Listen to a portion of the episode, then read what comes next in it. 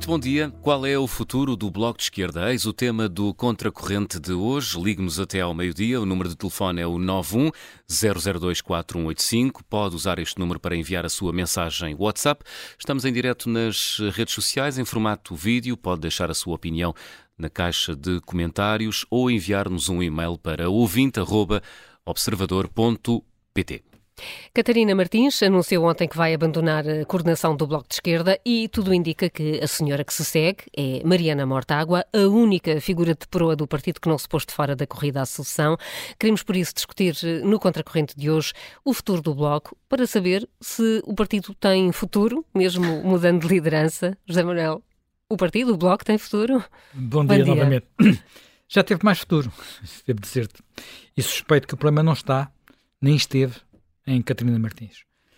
A razão próxima daquilo que podemos chamar a crise do Bloco foi realmente o péssimo resultado eleitoral nas eleições de há um ano, não é?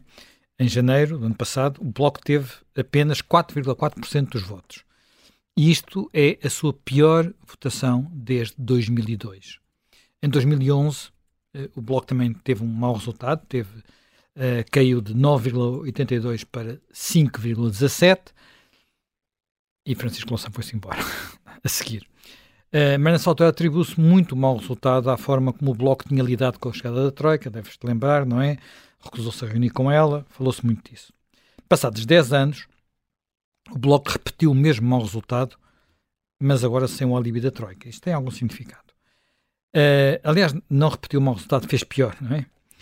E digo que fez pior porque alguns meses antes, eh, não tem sido muito referido, mas é bom lembrarmos disso, alguns meses antes, em setembro de 2021, portanto, uh, tinha havido eleições para as autarquias locais. E já nessa altura, o Bloco tinha tido resultados muito, muito medíocres, uh, para não dizer que foram, tinham sido mesmo maus. Antes das autar dessas autárquicas, o Bloco tinha 12 vereadores. Ficou com 4. Uh, eh, desses 4, 3 foram eleitos in extremis, portanto, mesmo, mesmo, mesmo no fim, incluindo uma figura importante no partido, que é Joana Mortágua, que esteve quase, quase a não ser eleita em Almada, ela passou por 134 votos, o que num município grande como Almada é, é muito, é pou, são muito poucos votos. No conjunto do país, o Bloco já nessa altura, setembro, não foi só nas últimas eleições, tinha ficado, tinha perdido para o Chega, que era um partido recém-chegado. Literalmente. É? Sim.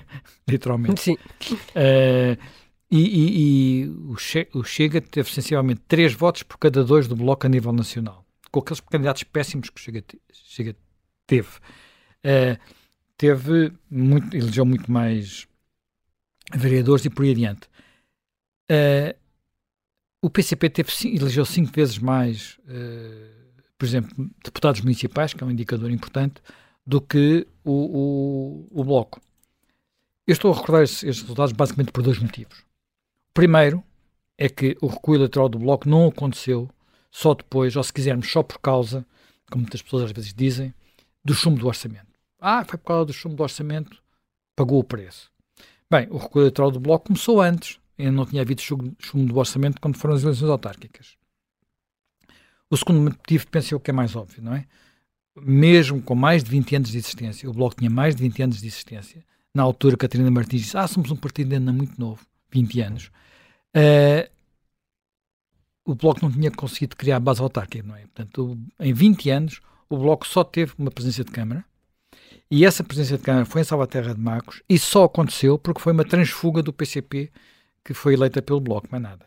Quando o, ela deixou de poder ser reeleita, o Bloco perdeu a Câmara. Hum. E, e, portanto, pelo que estás a dizer, achas que os problemas do Bloco não resultam apenas do mau resultado há um ano, é isso? É isso, é isso. Os problemas do Bloco são mais antigos, são mais profundos, e para percebermos, eu acho que vale a pena ir até a origem do, do partido. O, o, Bloco nasceu da, jun, da, junção de três formações de esquerda, ou, ou melhor, três formações de extrema esquerda.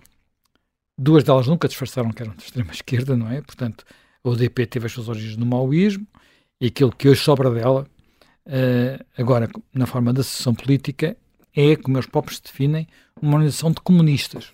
Portanto, basta ir lá aos sites da UDP. Uh, Aliás, eh, estive, estive lá ontem outra vez e uh, ver as fotografias, a, a, única fotografia que lá existe da última, não da última, da penúltima uh, Convenção Nacional, acho que é assim que se chama, pá, e aquilo só se tem cabelos brancos, não é? Uhum. Mas que foi recente, portanto. Foi em 2000, foi 2019, salvo erro. Eles fizeram agora uma no final de 2022, mas não tem fotografias, não, não, encontrei fotografias. Era muito pouca, portanto, aquilo é realizado, aquela de 2019, acho que até foi numa junta de freguesia. Portanto, Alcântara, salvo erro. Enfim, eh, bem me lembro. Já o PSR, o PSR era, era, portanto, era já ele era produto de uma fusão, neste caso de organizações trotskistas, e, e, e, se formos novamente à internet ver um bocadinho o que é que lá anda, o que é que sobra desse, desse tempo, vemos imensas referências a Trotsky, estão, estão, estão por todo lado. Essa é, essa é a linha de Francisco Louçã. É a linha de Francisco Louçã, exatamente. Portanto, uh, o, a Política 21, que é o grupo Miguel Portas, não é? era uma coisa um bocado diferente. Agregava, sobretudo, dissidentes do PCP e dissidentes que, eu diria, tinham saído enfim, pela direita, como às vezes se diz, do Partido Comunista. Mesmo assim, eh, em 1989, quando o Bloco conseguiu eleger os seus primeiros deputados, que foram Francisco Louçã, precisamente, e Luís Fazenda, vindo do UDP, eh, quando eles chegaram ao Parlamento, eles não, queiram, não quiseram sentar-se uh, nos lugares que estavam destinados, ficaram de pé. Há ali umas fotografias, aliás, muito interessantes, em que estão os dois de pé. Porquê? Porque eles queriam ficar na extrema esquerda. Queriam ficar à esquerda do PCP. Portanto, Uh, e, e, que aliás era o lugar onde tinha estado em tempos o único deputado que, que o UDP chegou a eleger, não é? Portanto, foram vários, mas só teve, na prática foi sempre só um. No entanto, uh, mesmo reunindo figuras que tinham passado décadas nas lutas ideológicas, lutas ideológicas típicas da extrema-esquerda, a verdade é que o, o Bloco, desde o princípio, vestiu roupagens um pouco diferentes, não é? E, e, não apenas por seus deputados terem inaugurado a moda de não irem da gravata para o Parlamento, foram os primeiros a fazer isso, não é? Agora é, é a regra. Um dos fundadores do Bloco, e que durante muito tempo foi seu militante, que é o Daniel Oliveira, jornalista, escreveu em tempos uma espécie de história do partido, não é? Portanto, para um jornal, não, não é assim uma história muito formal. E ele, nesse, nesse, nesse texto, tem uma frase que eu acho que é muito significativa. O papel do Bloco é ocupar um espaço amplo na esquerda que não se revê nem na ortodoxia do PCP, nem na moleza do PS, mas que quer um bloco disponível para soluções de poder. Foi essa esperança que levou o bloco aos 10% e que o poderia ter levado ainda mais longe. Portanto, este texto é significativo, é um texto de 2011, portanto tem 10 anos. Podia ser subscrito por Rui Tavares? Podia, podia, claramente. Sim. Claramente. Uh, talvez o Rui Tavares não usasse moleza do PCP, do PS, enfim. Sim. uh, mas podia. Uh, mas, sobretudo, ele, ele tem aqui uma coisa que é, que é clara, e repara, é dizer que o partido quer exercer o poder. É um partido que quer exercer o poder. E isto escrito numa altura em que, isto é escrito na altura em que estamos quase a ter eleições em 2011, portanto, é, é a Troika já cá está, mas já estado a negociar com o PS, uh, eh, com o governo do PS, com o governo de José Sócrates, mas o Passo Escolha não venceu as eleições, nem, sabe se vai, nem sabia ainda se ia ganhar ou não. Portanto, o Bloco vinha nessa altura do tal resultado de 9,82%. Uh, eh, a seguir acontece o que aconteceu, não é? Aquele primeiro desastre eleitoral. E, e, este teste faz um bocado de sentido porque isto, tudo isto se passa antes do Bloco perder metade do eleitorado e ele está a achar que podia ter ido mais longe está aqui um bocadinho sintonizado, mas a ideia a ideia do poder. Porque quando recuperou em 2015, fez logo a geringonça, e com a geringonça não foram poucas as vezes, nem poucas as vezes em que se falou, em que se especulou mesmo sobre a possibilidade do Bloco entrar para o governo, coisa que nunca se disse sobre o PCP, nunca se achou que isso fosse possível, e até houve quem começasse, por exemplo, a, a defender que Mariana Mortágua dava uma excelente ministra das hum, Finanças. mas essas especulações nunca tiveram muito fundamento, não é? Não tiveram fundamento porque Costa nunca abriu essa porta. Porque se a porta tivesse sido aberta, o Bloco ter-se-ia precipitado pela porta adentro. Uh, Costa preferiu sempre negociar de resto com o PCP. Já que o PCP era mais fiável. Uh, e, sobretudo, o PCP não negociava na praça pública, nos jornais. Portanto, uh, e, e, ele nunca gostou da algazarra do Bloco e isso percebeu -se sempre. E agora, ainda mais, não é? Mas voltando um pouco atrás, ao que é a natureza do Bloco. Na altura, o que é que se pretendia com esta aliança? A aliança de, de, daqueles três partidos. Muito o que se pretendeu foi fazer das, das fraquezas forças, não é? Portanto, aqueles três partidos ficavam sempre à beira de eleger um deputado e não conseguiam. que era o deputado de Lisboa, não é? Que é o círculo maior. Aliás, ele ficou célebre uma campanha, que foi a campanha em que Louçã foi para Dona Maria. Dona Maria não tinha votado. Dona Maria é uma povoação aqui perto de Lisboa. Aliás, eu conheço muito bem. Uh, passava, passava lá férias perto de Dona Maria durante uns períodos. E ele foi lá fazer campanha. Não tinha água canalizada. Problema, por causa da água canalizada, tinha havido um pouco até eleitoral, aquele ia votar mais tarde. Ele, se tivesse alguns votos a mais, conseguia ser eleito deputado. Não conseguiu. Uh, não me recordo se eles repetiram o, o boicote ou se por simplesmente não, ele não conseguiu. Portanto, agora, a verdade é que mal chegou ao Parlamento, uh, mesmo sentando-se na extrema-esquerda do Parlamento, o Bloco não veio repetir aquilo que era o discurso habitual que o DP tinha feito quando tinha estado naquele lugar não veio falar para os trabalhadores, não veio falar para os operários, que resto sempre foi o discurso do PCP, começou logo a ter um discurso mais dirigido àquilo que nós podemos considerar as classes médias, a juventude, atenção importante, e adotou muitas bandeiras que, sobretudo, no, que reparem, isto começou no tempo António, do PS de António Guterres, o católico. Portanto, nesse tempo havia várias bandeiras que eram fáceis de abraçar por um partido tipo bloco, uh, chamadas causas fraturantes foi nessas causas de resto que eu acho que, ela, o Bloco alicerçou muito do seu sucesso mediático. Sim. O Bloco sempre teve, uma, uma, presença nos mídias, por exemplo, completamente desproporcional com aquela que o PCP tem. Só para, para usar dois partidos parecidos, não é? Parecidos em termos de posicionamento. Uh, agora, há uma coisa que é, que é muito curiosa, é que, do ponto de vista sociológico, o Bloco não é parecido nem com o PS, nem com o PCP o Bloco é muito mais parecido com os partidos tradicionais de centro-direita. Como assim? Explica lá melhor o que é que queres dizer com isso. Olha, quero dizer duas coisas. Duas coisas. Uh, primeiro, a origem social dos dirigentes e das várias levas de deputados do Bloco, que foi sempre uma origem social elitista. Sempre. Portanto, o Bloco derivou do esquerdismo, não é? Portanto, do esquerdismo tradicional dos anos 70, e esse esquerdismo, é bom recordar, uh, há aliás um livro Álvaro Cunhal sobre isso, floresceu sobretudo nos meios estudantis. A extrema-esquerda, mesmo a extrema-esquerda do UDP, que apesar de tudo tinha mais implantação em meios operários, sempre foi muito pouco operária, por assim dizer, não é? Cada operário que, que aderia a uma destas organizações era quase tratado como uma joia rara. Eu estou, eu, digamos, aquilo, era, aquilo eram sobretudo estudantes. Eram organizações sobretudo estudantes. Eu estive lá sei do que estou a falar.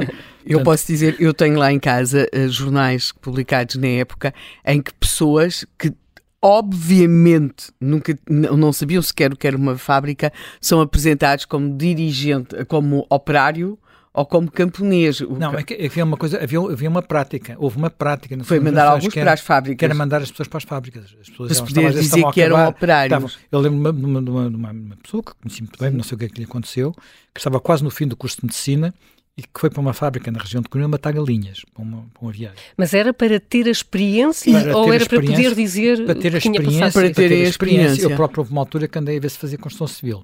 Portanto, Andaste eu, a ver. Andei a ver, não, ninguém me empregou. uh,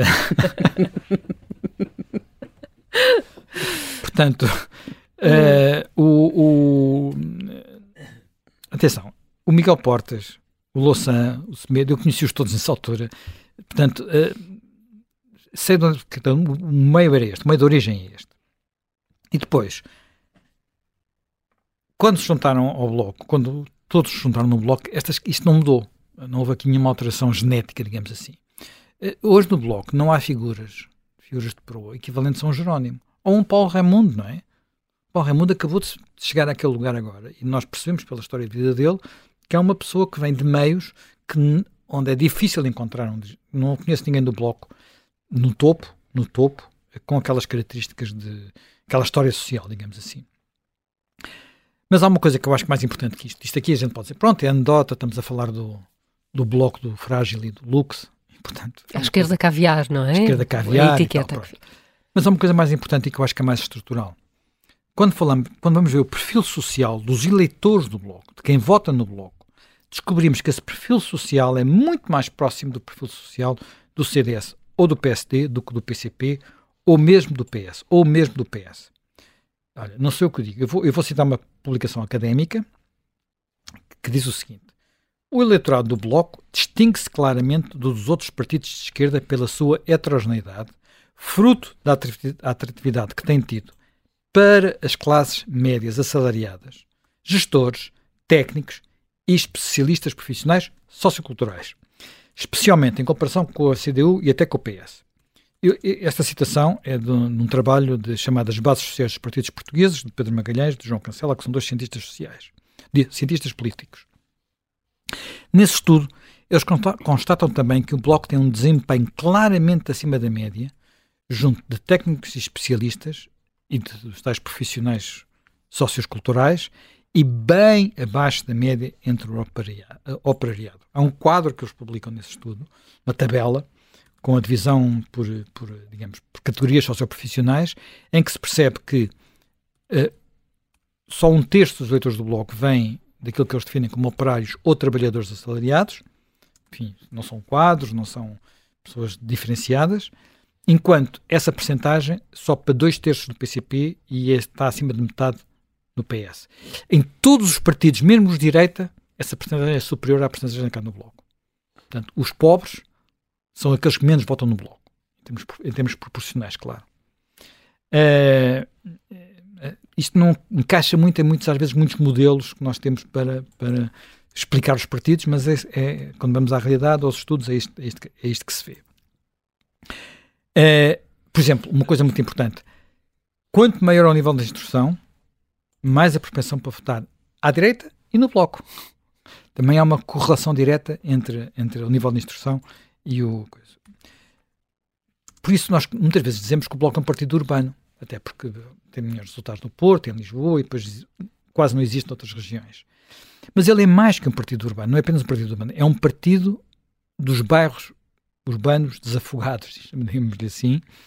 Uh, é um partido, por exemplo, sempre teve melhores, melhores votações no Restelo, onde ficava na freguesia do Restelo, onde sempre ficou à frente, não digo sempre, mas muitas vezes à frente do PCP, do que tem em Alcântara, ou na Ajuda, ou na, no Beato. E no Porto, vamos para o Porto, é Foz, uh, Novo Gilde, freguesia de Novo Gilde, ou Campanhã, por exemplo, em que, comparando as zonas mais ricas e as zonas mais pobres da cidade.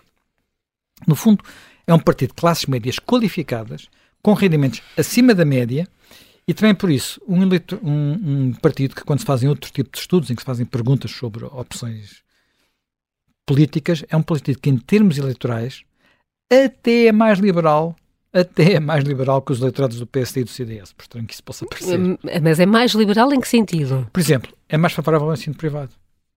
É mais favorável, até, muitos eleitores do Bloco têm os filhos em escolas privadas, portanto, pela sua própria origem social. Uh, é mais favorável à saúde privada, muitos deles tiveram seguros de saúde antes, de, antes da maior parte das pessoas, agora, tá, agora já é muito generalizado, mas antes muitos não tinham. Isso também ajuda a explicar que exista aquilo que muitas pessoas estranharam, mas que eu sempre disse que ia acontecer, que é a porosidade entre o eleitorado do Bloco e da Iniciativa Liberal. Uh, a Iniciativa Liberal foi buscar eleitores diretamente ao Bloco. Aliás, depois também já sabe que isso aconteceu, não é? Aliás, eu ontem ouvi aqui na rádio, naquele nosso especial que nós fizemos, aliás, logo a seguir ao Contracorrente, o Jorge Fernandes, um cientista político, nosso colaborador, a contar uma história pontual, pontual, mas que eu acho que é, que é significativa. Ele, ele, lembrou que havia há um campus, que é o campus da, da, da, Faculdade de Ciências Humanas da Universidade Nova de Lisboa, ali na, na Avenida de Berna, que sempre foi muito visto como uma espécie de feudo do, do Bloco de Esquerda. Eu, aliás, já ouvi pessoas que lhe chamavam a Comuna da Avenida de Berna. Uhum. Pronto. Mas agora, quem, quem o conhece, eu devo dizer que não, não entro lá há muito tempo, quem conhece começam a aparecer muitos estudantes mais inclinados para a iniciativa liberal e que o Bloco perde terreno. Não sei se já houve eleições, se já aconteceu alguma coisa desse género, não sei. Mas, a meu ver, isto faz todo sentido e é um sinal dos tempos. É um sinal de que, e isto significa que os problemas do Bloco não se limitam à transferência de votos da extrema-esquerda para o PS para, barrar o caminho ao Chega. Obviamente que isso aconteceu. Há votos a fugir e com toda a lógica para essas opções. Agora, como partido que é muito urbano, de bem pensantes, uh, eu já disse mais uma vez que é o Partido Português como base menos popular, portanto, o Bloco também é o exemplo acabado desta nova esquerda, com tendências identitárias, por exemplo, discurso nesse sentido, e esses há muito tempo que deixaram de ligar, quer que fosse aos, aos mais desvalidos, não é? O bloco, o bloco desse aspecto padece todos os vícios típicos dos partidos formados, formatados mais do que formados por intelectuais, com pouco ou nenhuma ligação à vida das pessoas mais humildes, não é? Alimenta-se muito de verdades, por exemplo, de verdades, grita muito no Parlamento, tem muitos sloncas fáceis, mas quando se vai confrontar muitas vezes isso com a realidade, as coisas não correm muito bem. Desse ponto de vista, Mariana Mortágua é talvez até mais um bom indicador disso do que Catarina Martins, que tem, apesar de tudo, uma cultura diferente. Uh, eu podia estar a multiplicar muitos exemplos, dar exemplos disso, acho que não vale a pena. Agora, como ao mesmo tempo também é um partido de gente urbana, vindo das universidades, bons contactos nas redações, isto sempre correu bem. Uh, isto compensou, portanto, uh, e, e, sobretudo porque isto tocou em muitos jornalistas que estão muito preocupados às vezes em passar por modernos e progressistas e achavam que aqui é que estava o eh, futuro. Convém explicar aqui no meio que houve um fenómeno onde o Bloco e o CDS, até por razões familiares, uh, uh, quer dizer, aquilo que veio a ser o Bloco, não é? Estiveram juntos e que foi no combate ao cavaquismo, que é o, o Independente. Sim, tá o Independente claro. era muito os, Miguel e Paulo, não é? Os Portas, os irmãos Portas. Sim, mas o, o Miguel não estava no Independente. Não, mas. Uh... Não estava e chegou a fazer um jornal, chegou a fazer o Já. Já, o já. De, vida muito breve, vida muito breve, mas tem muito a ver, mais uh, nesse sentido. Mas o, o Paulo, na altura, estava a sair do PCP e, portanto. O Miguel, coisa... sim, estava a sair do PCP e estava Miguel, mais resguardado e tinha a ver com as questões do Já. E depois ele também foi correspondente e fez uns, uns documentários e não sei o quê. Mas, no, no, no Independente, havia. Uh, to, to, até a linha gráfica dos cadernos do Independente era de, de, dos mesmos designers depois que faziam os cartazes, que vieram fazer os cartazes para o então PSR. Portanto, houve ali um momento. Vinham a fazer, não, era o mesmo sítio. Eu, algum de, enfim, eu conheço, conheço alguns, pois. trabalhei com alguns deles, eram Sim. os mesmos. Eram pois. os mesmos. Eram os e, mesmos. E, e, portanto, há ali aquele momento que é um momento independente, que é contra o cavaquismo e vemos o, o bloco a emergir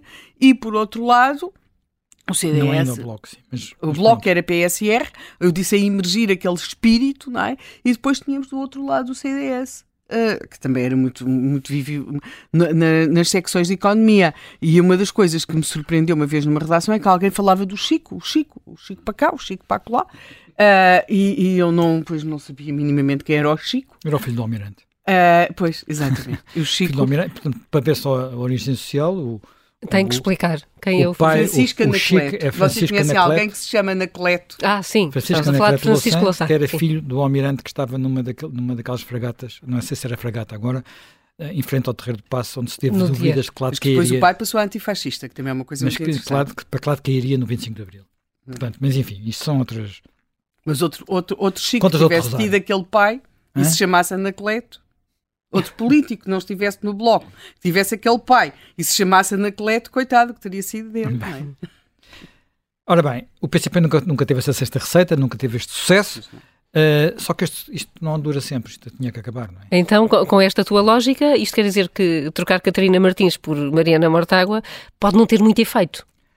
Uh, um rosto novo é sempre um rosto novo, atenção. Portanto, eu não vou dizer que as coisas não têm efeito. Uh, e a Marina Mortágua é muito eficaz nas televisões, é muito eficaz nos debates, essa eficácia, mas essa eficácia não ilude uma outra realidade. São poucos os sinais, eh, ou melhor, não são poucos os sinais de que ela possa ser mais radical, ideologicamente, claro, do que Catarina Martins. Marina Mortágua era demasiado nova para ter estado na fundação do Bloco. Só para terem uma, para terem uma ideia, ela tinha 13 anos. Mesmo com muita sendo muito precoce, era muito nova. E por isso, quando chegou ao partido, as, as sensibilidades originais já se tinham de alguma forma diluído. Portanto, ela não entrou uh, dessa forma. Se bem que a irmã tinha entrado. A irmã, a irmã Joana, a Joana entrou, enfim, quando entrou para estas, para estas elites, ela chegou a ser coordenadora da UDP. Era praticamente, era uma pessoa muito nova no meio de gente bastante, bastante velha, não é? A última pessoa, que eu não sei quem é atualmente o coordenador da UDP, o último que eu vi com essa função, era uma pessoa que ficou bastante conhecida, eu julgo, não, não, espero não me estar a enganar, mas uma pessoa que ficou muito conhecida durante a pandemia do Covid, porque era o responsável da, da, da saúde em, na área de Lisboa, Mário Durval.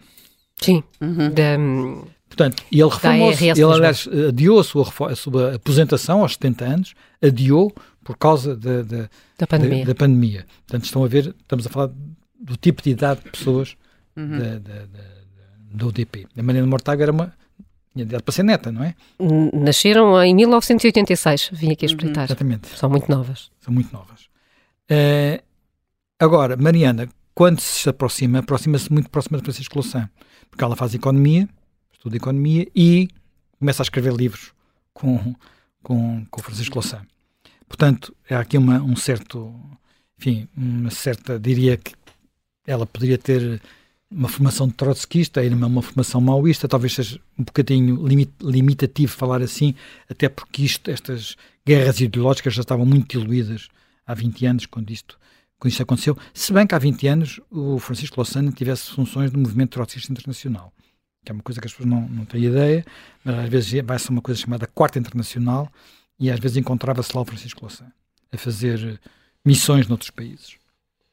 Enfim, não, não sei se ele continua a fazer isso, porque aquilo é tudo muito sigiloso, o trotskismo tem uma história muito particular, uh, e portanto não, não vamos entrar por aí, não é?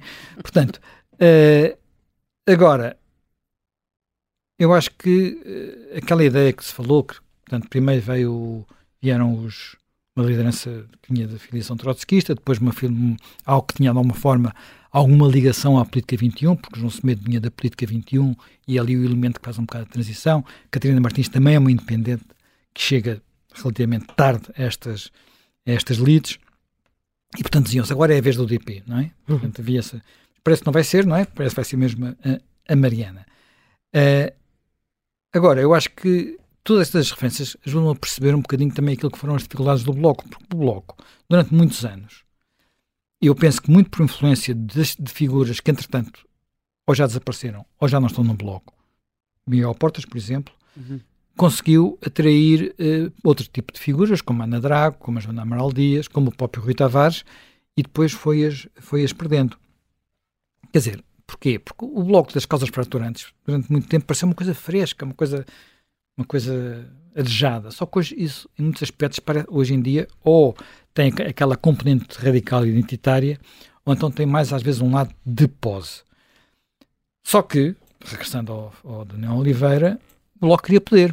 O Bloco queria poder e eu sempre achei que quisesse poder, poder, não é? Uh, e, portanto, não acho que tenha sido, ao contrário do que muita gente diz, por causa de ter estado próximo do poder, por causa da geringonça, que o Bloco se perdeu. Eu ontem, por exemplo, ouvi a Joana Amaral Dias defender essa tese não me parece que tenha sido por causa disso, porque aquele tipo de base eleitoral gosta de estar Nós não podemos dizer que o Bloco perdeu metade do eleitorado porque não recebeu a Troika e depois dizemos que o Bloco perdeu metade do eleitorado porque fez a geringonça. As duas coisas não batem uma com a outra. Não batem, são coisas contraditórias.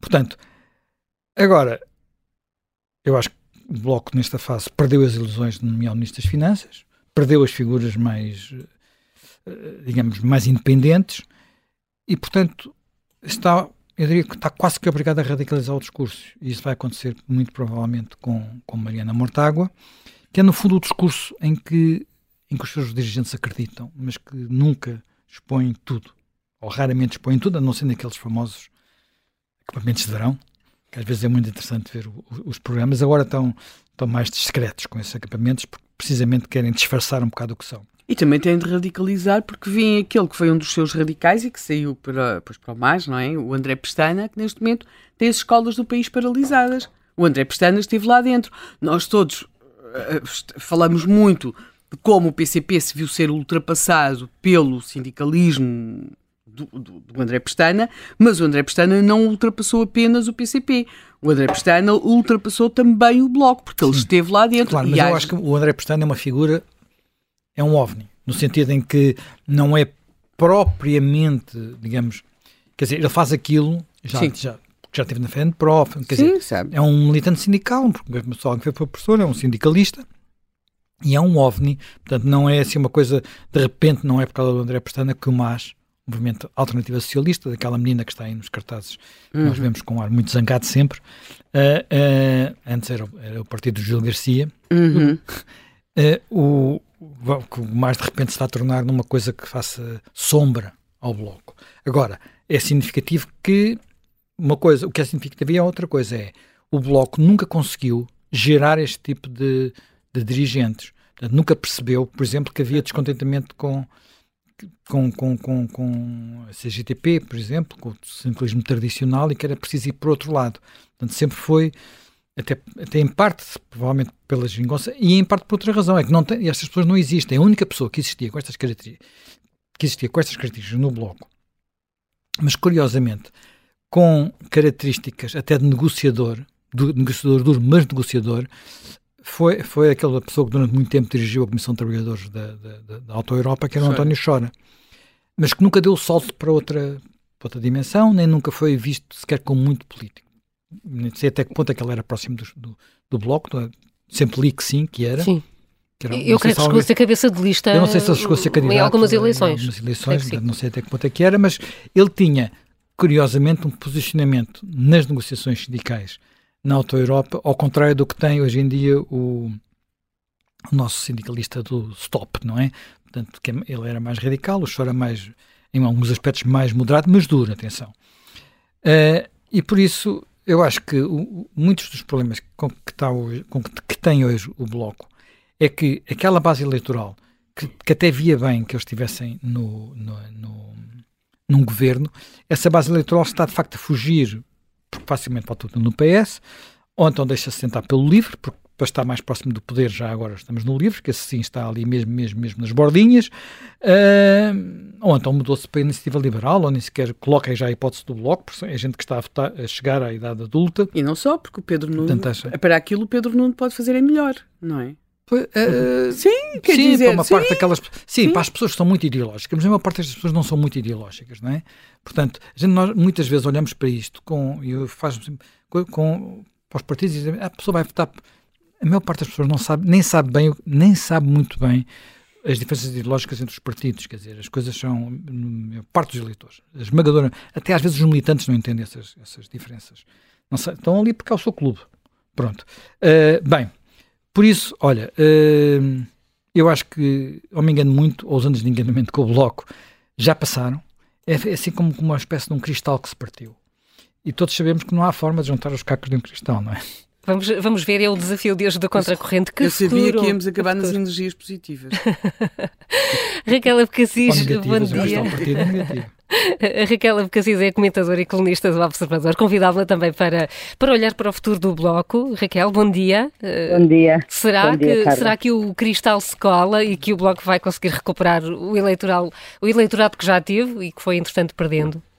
Eu, por acaso, tendo a concordar eh, em grande parte com o que disse o Zé Manel. Eu acho que uh, o Bloco está aqui numa no fim de um caminho, uh, é o que me parece. O Bloco apareceu, uh, de facto, com algumas coisas semelhantes à forma como também a iniciativa liberal surgiu nos primeiros tempos, primeiro destacando-se por uma grande criatividade, depois aparecendo, no fundo, como uma esquerda moderna Uh, e progressista e, e, e, sem, sem, sem preconceitos, liberal do ponto de vista dos costumes, uh, e aquilo que uh, acabou por acontecer foi que esse espaço político foi sendo conquistado por outros, em, em, em, em grande medida pela iniciativa liberal, curiosamente, quer do ponto de vista da criatividade que anulou completamente esse lado do Bloco de Esquerda, como também do ponto de vista da conquista do, do voto jovem, porque de repente um, eh, havia uma grande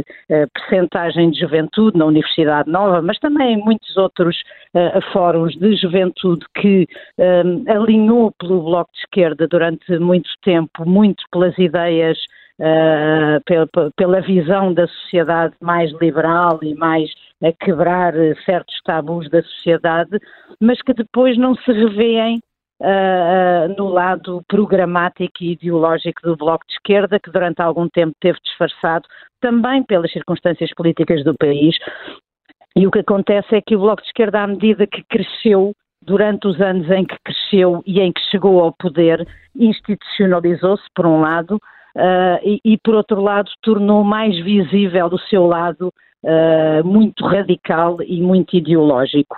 Eu acho uh, que Mariana Mortágua é a natural, é a sucessora natural de Catarina Martins, não vejo no bloco outra pessoa com posição, carisma e visibilidade uh, e até competência para assumir a liderança, mas acho que Mariana Mortágua uh, é, uh, se posso dizer assim, o último prego deste caixão ideológico que falta acrescentar ao Bloco de Esquerda, porque ela, ao contrário de Catarina Martins, uh, é muito vincada ideologicamente. Ela acaba de fazer uma proposta a pedir o fim da, da propriedade privada para resolver o problema da habitação. E não é a primeira vez que ela aparece e que ela surge claramente e abertamente com este tipo de propostas que o Bloco foi conseguindo disfarçar ao longo destes anos e que agora deixa transparecer de uma forma muito visível com alguns dos seus militantes e Mariana Mortágua é, digamos assim, do meu ponto de vista,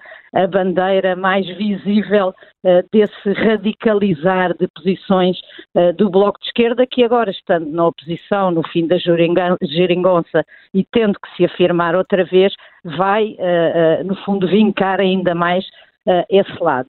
Uh, e uh, eu acho que os últimos resultados eleitorais e aquilo que foram os últimos anos da política nacional não vão estar propícios a um crescimento do Bloco de Esquerda, é aquilo que me parece. Hum. Acho que o desgaste do Partido Socialista, desse ponto de vista, uh, não favorecerá uma radicalização do Bloco de Esquerda. E, e, portanto, falas também e acompanhas até a linha que o, que o José Manuel Fernandes falava de uma e um palavrão, eh, uma volatilidade dos eleitores que podem votar entre o Bloco de Esquerda e a Iniciativa Liberal, eh, até pelo, pelo, pelo embrulho e pela onda que se cria, que se gera em torno destes movimentos e destes partidos, e o Bloco, simplificando, saiu de moda, é isso? É, eu acho que é. Sobretudo no voto jovem. Eu bem hum. sei que os jovens não são uma grande percentagem dos votantes, mas são aquela fatia do eleitorado que é urgente conquistar e ir conquistando nos atos eleitorais uh, e, e, que, ehm, não sendo uma grande percentagem, dá uma grande dinâmica em campanhas eleitorais. E claramente nós vimos isso na última campanha eleitoral, quer dizer, o voto jovem estava uh, claramente do lado da iniciativa liberal e muitos daqueles jovens, uh, se calhar ainda na altura não votavam, mas são os herdeiros daqueles primeiros que votavam no Bloco de Esquerda e que animavam as campanhas do Bloco de Esquerda. Eu acho que é verdade, de facto, há uma grande volatilidade e acho uh, mesmo que, uh, em alguns momentos, e sobretudo, eu diria, talvez depois da Troika, Uh, uh, acho que terá havido muita gente à direita que na altura fez o seu voto de protesto no Bloco de Esquerda. Agora acho que o Bloco de Esquerda não tem mais esse espaço uh, pelo caminho político que fez, por ter chegado ao poder, pela sua institucionalização como partido, mas também na, na, naquilo que é a sua imagem uh, para o país e, portanto, aquele sex appeal, digamos assim, hum. que o Bloco de Esquerda tinha, perdeu definitivamente. Uh, sendo que uh, há quase aqui uma, uma regra da política que é que uh, as crises económicas favorecem eleitoralmente os partidos da esquerda. Isso deixou de fazer sentido? Não, mas é que agora é a esquerda que está no poder. Ah.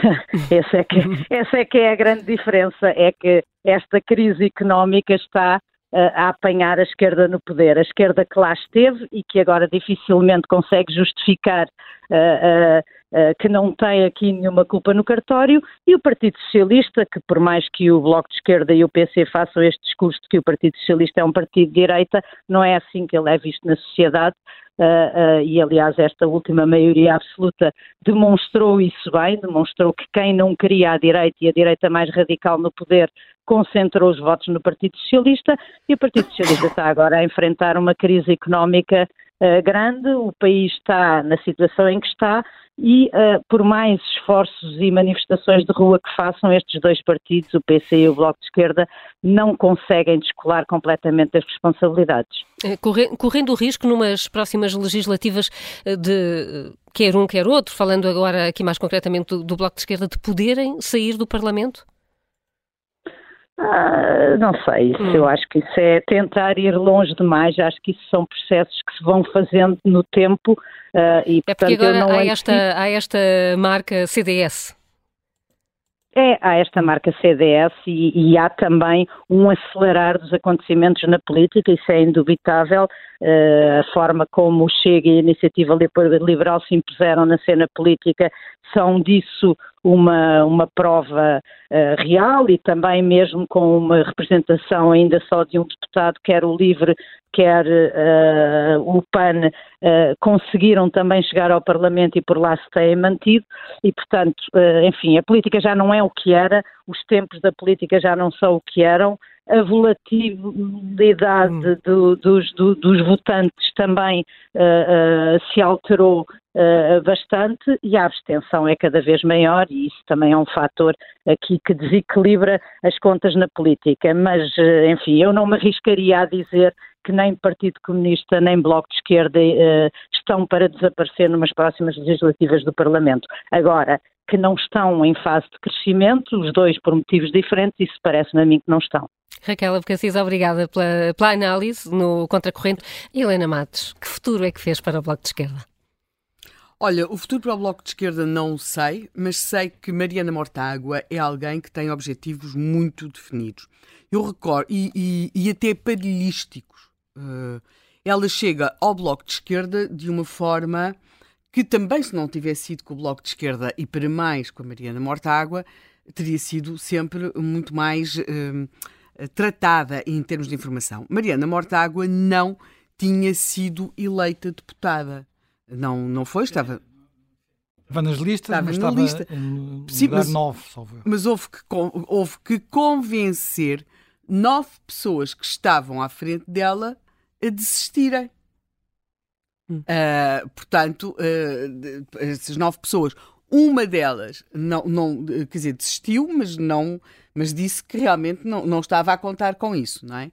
As outras oito lá saíram moderadamente caladas, mas houve até, estávamos em 2013, uma carta de, em que 100 militantes do, do, do Bloco questionaram a escolha de Mariana Mortágua para uh, deputada, porque havia que substituir Ana Drago, e, hum, e, e, e, denunciaram aquilo que eles uh, referem como um critério que estava perante, e agora estou a citar, uma renúncia maciça, portanto, as tais nove pessoas tiveram de, de renunciar, orientada por um critério tecnocrata, ser economista, dos candidatos de uma lista a órgãos nacionais, e portanto dizem que a Comissão Política foi muito contra as suas atribuições. Portanto, foi assim que começou a vida de Mariana Mortágua no Bloco de esquerda, portanto, com nove pessoas que tiveram de ser arredadas uh, voluntariamente para que Mariana Mortágua se pudesse tornar deputada. É claro que ela era uma mais-valia, tendo em conta a sua preparação. E com boas prestações, nomeadamente em comissões de inquérito Sim, parlamentares. Mas agora vamos ver o seguinte. Uh, eu acho que Mariana Mortágua é muito bem sucedida em espaços em que, em primeiro lugar, fala daquilo que sabe que é a economia, pode discordar-se, eu discordo bastante das, das, coisas que ela defende, mas ela sabe do que está a falar. Não havemos ter tido intervenções até agora noutras áreas e noutros domínios, a não ser aquelas respostas eh, muito cautelosas. Ela resulta muito bem exatamente no espaço que vai da, do ISCTE à Comissão Parlamentar de Inquérito e ao LUX. Esse eixo uh, funciona muito bem.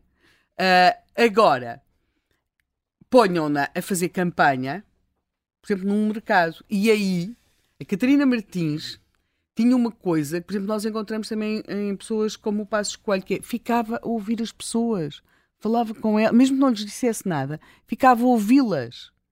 Catarina Martins tinha uma capacidade de empatia, não, não parece que tivesse competência técnica em qualquer área, mas tinha uma capacidade de empatia muito grande. Ora, para um partido crescer, tem, há uma massa de pessoas que não são aquelas que estão na sede da Rua da Palma, nem, nem, nem nas ações pequeninas, que, eh, mas que o, que o Bloco vai fazendo entre os seus. É preciso. Martins era, é uma, uma figura simpática, cari, eh, Catarina. carinhosa. Sim, sim, carinhosa. sim, sim. Eu conheci, conheci pessoas que eram, toda a vida votaram no Partido Socialista e a essa altura diziam: ah, Eu gosto tanto da Catarina. Uhum. Sim, Se calhar estou hesitante. Sim, ela tinha ali um lado de afabilidade e de simpatia e empatia no contacto com as pessoas.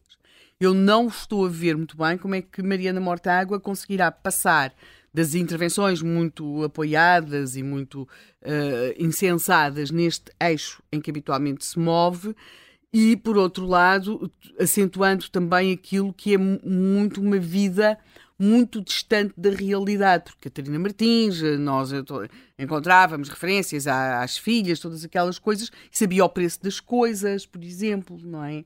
Uh, tinha, tinha esse lado. Mar, uh, Mariana Mortágua é, é, mesmo um produto do, de uma esquerda luxe, não é? Portanto, com uma grande distância em relação à realidade, um melhor apetrechamento técnico, sem dúvida.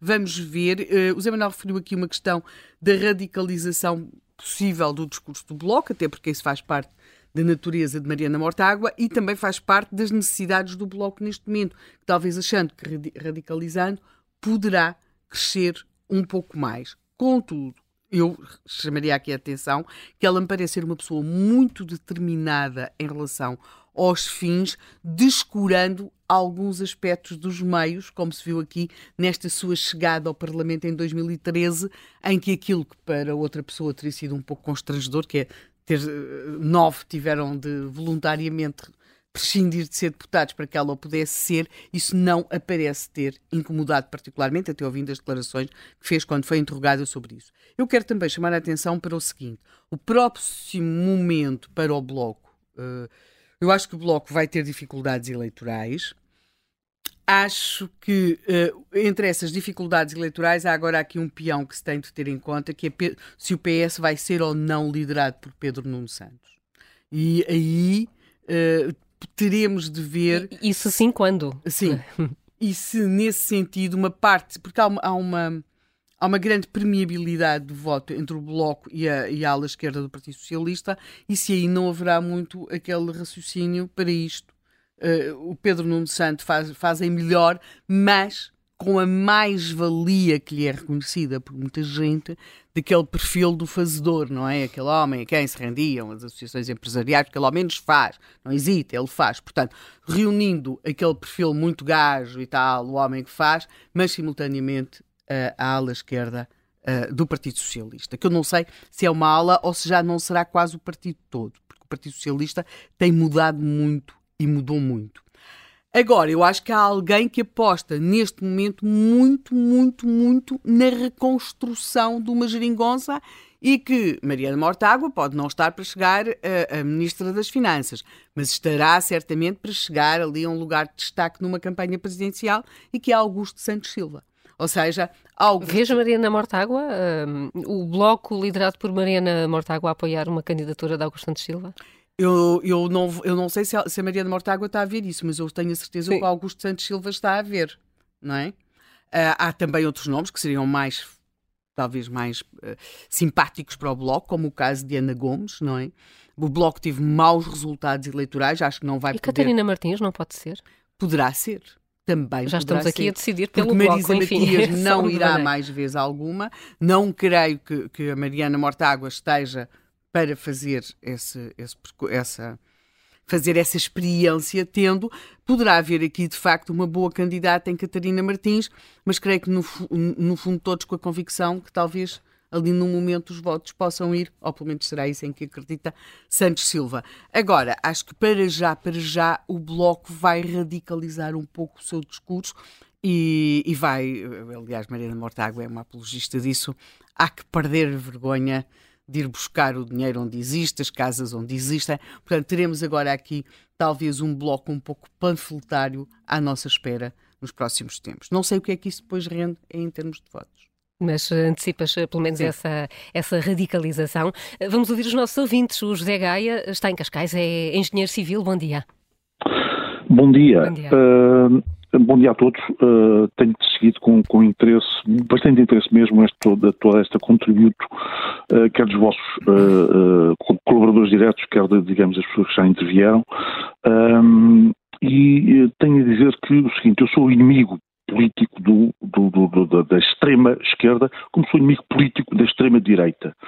Neste país que já passaram praticamente meio século depois da, da, da liberdade de expressão, Uh, eu lutei muitas vezes por, por acabar com a doutrina do país coxo, é, do país só tinha uma esquerda, ou uma extrema-esquerda.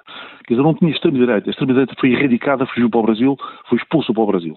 Portanto, felizmente isso acabou, epá, e agora temos uma extrema-direita uh, que, é, que é, enfim, um balão no qual, uh, no interior do qual, quer dizer, viaja uma pessoa, um valor, que é o Sr. Ventura. E repito, um valor, o Sr. Ventura. Uh, e vejo com preocupação a diminuição da extrema-esquerda.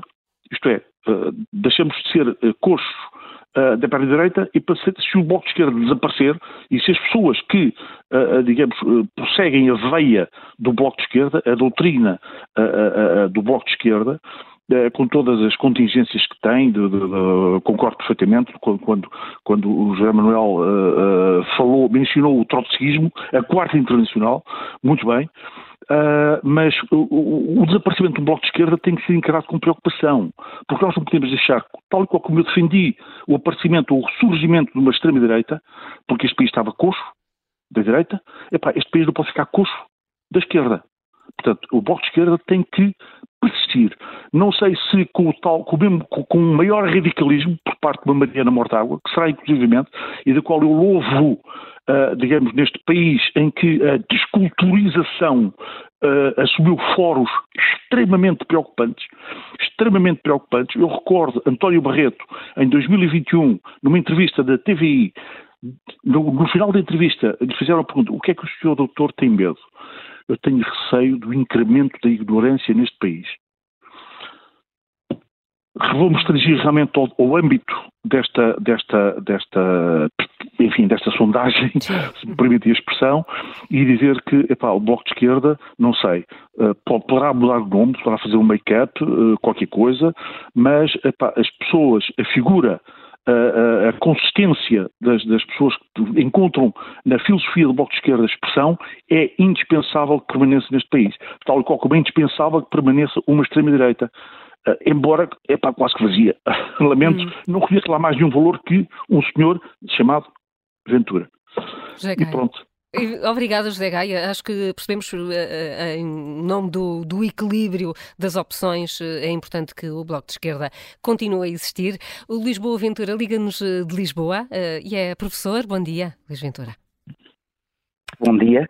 Eu gostaria de dizer que me parece que o Bloco de Esquerda e as propostas que apresentam à sociedade portuguesa são necessárias, no sentido de que elas muitas vezes vão de encontro àquilo que são os ventos da história e da civilização. A questão tem a ver do timing, dos tempos em que, em que os dizem e provavelmente os protagonistas, que são importantes. E, portanto, o papel daquilo que é o papel do Bloco de Esquerda na sociedade portuguesa parece-me, de facto, relevante e importante, independentemente do resultado eleitoral que eh, venham a ter em função daquilo que será o novo protagonismo. O que eu receio, evidentemente, é que uh, o protagonista, ou seja, uh, aquilo que se prevê para o Bloco de Esquerda na sua liderança, possa não ter aquilo que seja o resultado uh, da esperança de muitos portugueses nessa situação. E, portanto, era isso que eu queria dizer por hoje. Muito obrigado. Muito obrigada a nós, Luís eh, Boaventura, aqui também a olhar para o futuro do Bloco de Esquerda. Isso fez também o Carlos Santos, que é técnico de arquivo, enviou-nos uma mensagem de áudio. Bom dia. Em minha opinião, o Bloco de Esquerda quando surgiu, foi uma lufada de ar fresco na política portuguesa, mas cometeu logo no início um, um pecado capital, que foi nunca se assumir como um partido de poder, mas sim de protesto. Era assim que Francisco Louçã, Luís Fazenda, Miguel, Portas achavam que o partido. E um partido, toda a gente sabe, que tem que ter poder. E eles, como de início nunca quiseram poder, ou pelo menos nunca expressaram isso em público, o partido nunca pôde crescer o que poderia realmente ter crescido. Agora, neste momento, está uma situação complicada. O governo é de esquerda. Até há quatro anos atrás eles apoiavam o governo, agora vir falar mal é complicado. A rua, que antes era do PCP e do Bloco Esquerda, começa aqui para o lado do Chega. O Bloco Esquerda já derrubou, quer dizer, ajudou a derrubar dois governos socialistas, com ou sem razão, mas ajudou a derrubar. Portanto, a curto, médio prazo, não vejo o Bloco de Esquerda crescer muito. Mariana Mortágua pode, poderá ser uma boa solução, poderá ser uma boa líder, tem que pensar para isso, mas está muito ligada a, esta, a Catarina Martins. E, portanto, neste momento o Bloco Esquerda precisaria de uma renovação e não a vai ter. Eu comparo muito o Bloco Esquerda a ele, a ele. Ambos partidos foram quando surgem, foram uma lufada de ar fresco no nosso país. Aí ele já não caiu no, no, no erro do Bloco Esquerda e sempre se assumiu como um, um partido que criou poder mas depois tem muitas semelhanças. O voto deles é sobretudo urbano e jovem. Um, e tem e praticamente neste momento neste país são os, os dois partidos que praticam a cultura woke. Não nos devemos esquecer que na, na última uh, convenção da, da IEL alguém subiu ao palco e disse ser liberal não é ser conservador, é ser liberal em toda a linha. E outro que foi dizer que quer acordar um país uh, sem algemas, sem mordaças, liberdade para todos, arco-íris. Pronto, atenção, devemos, devemos todos respeitar toda a gente. O Bloco Esquerda também tem esse discurso. A única diferença que eu, que eu vejo entre o Bloco Esquerda e a EL, um é a favor da privatização e o outro a favor do Estado. O resto são iguais. Portanto, como o governo neste momento é de esquerda e a Bloco Esquerda teve a apoiá-lo, dificilmente irá crescer muito. Vejamos que o, o, os nossos resultados do Bloco Esquerda são sempre eleições onde o PS derruba o PSD de poder, portanto os próximos tempos serão difíceis, mas é a vida do partido. O erro foi lá atrás, quando não se assumiram como um partido de poder. A partir daí, pronto, nunca conseguiram também ter uma estabilidade nacional, o que é importante. É isto. Bom dia, muito obrigado. Bom dia, Carlos Santos. O Bloco de Esquerda vai passar por uh, momentos difíceis porque nunca se assumiu como um partido de poder quando devia ter feito. É perfeito para ouvirmos uh, agora Paulo Tunhas, uh, nosso convidado, é professor de Filosofia. Paulo Tunhas, bom dia. Bom dia, Carla. É mesmo um professor de filosofia que nos pode ajudar a perceber quem é e para onde vai o Bloco de Esquerda. Uh, falta percebermos, de facto, qual é a ambição inicial uh, deste partido, ser de poder ou ser de protesto? Uh, provavelmente as duas coisas, hum. simultaneamente, sem. mas o que interessa, eu creio que é de facto essa ambição, é, é o poder em última análise o protesto é um, é um meio para, para, para outro fim, para o poder. É. Portanto, na, eh, ou seja, na, na, sua perspectiva, os partidos nem sequer se separam entre os que têm ambições de ser governo ou aqueles que existem para ser oposição, como uh, muito habitualmente uh, fazemos quando olhamos para o PCP. Hum, isto não faz sentido, na verdade, todos os partidos querem ter o máximo de votos possível. Uh, quer dizer, eu não iria tão longe uh, ao ponto de dizer que estão todos na mesma situação.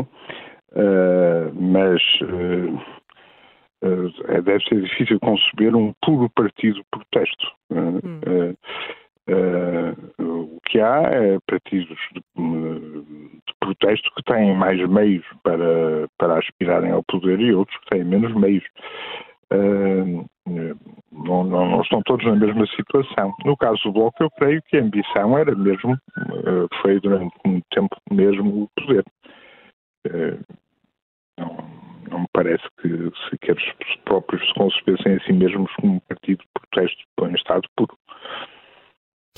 Que balanço é que faz da, da, liderança de Catarina Martins? O que, é que ela, o que é que ela deixa? Fica colada à imagem do pior resultado eleitoral ou de alguém que se conseguiu, que conseguiu aproximar mais o bloco de um governo? Uh, eu, eu, estou genericamente de acordo com aquilo que o Zé Manuel e a Helena disseram. Uh, uh, e acho que o Bloco, como se diz, tem um grande futuro atrás de si. Uh, à frente eu não vejo nada de, de, uh, de muito brilhante. E o, e o, problema não é, uh, não, creio eu, não, não foi a Catarina Martins. Uh, porque a Catarina Martins tinha características muito particulares, uh, creio eu. Uh, o, o grosso das pessoas que votavam, ou pelo menos uma boa parte das pessoas que votavam no Bloco, votaram num fenómeno de moda, criado em grande parte pelos mídias. Uh, havia um teólogo medieval, Gregório de Rimini, que, uh, que falava do, daquilo que ele chamava o habitus creditivus, o hábito de acreditar. E as pessoas puseram-se a acreditar naquilo. Uh, eles pareciam bem, tinham, e há muita gente que faz as escolhas políticas por uma espécie de identificação com quem acha que tem boa pinta contra os pirosos. e isso foi, foi determinante no sucesso do Bloco. A Catarina Martins era diferente, porque ela tinha um apelo, genuinamente um apelo popular. E, e tem, de resto, ela própria, à sua maneira, um lado popular. Uh, e, e, foi isso que atraiu muita outra gente, não essa que, que volta por identificação com aqueles que têm boa pinta, uh, para o Bloco. Uh, e essa. Um é, justo, nesse, nesse sentido da boa pinta, a comparação que temos ouvido aqui por parte de, de muitos ouvintes com, com a iniciativa liberal? Sim, certamente, uh, certamente que há um fenómeno que sobre certos aspectos é semelhante. Uh, não sei qual é que é o, a extensão dessa semelhança, mas sobre certos aspectos é semelhante. E, e, há uh, esse tal fenómeno de identificação uh, uh, funciona. funciona também na iniciativa liberal, não tenho a mínima espécie de dúvida. o, que eu, o que eu vejo agora dificilmente é como é que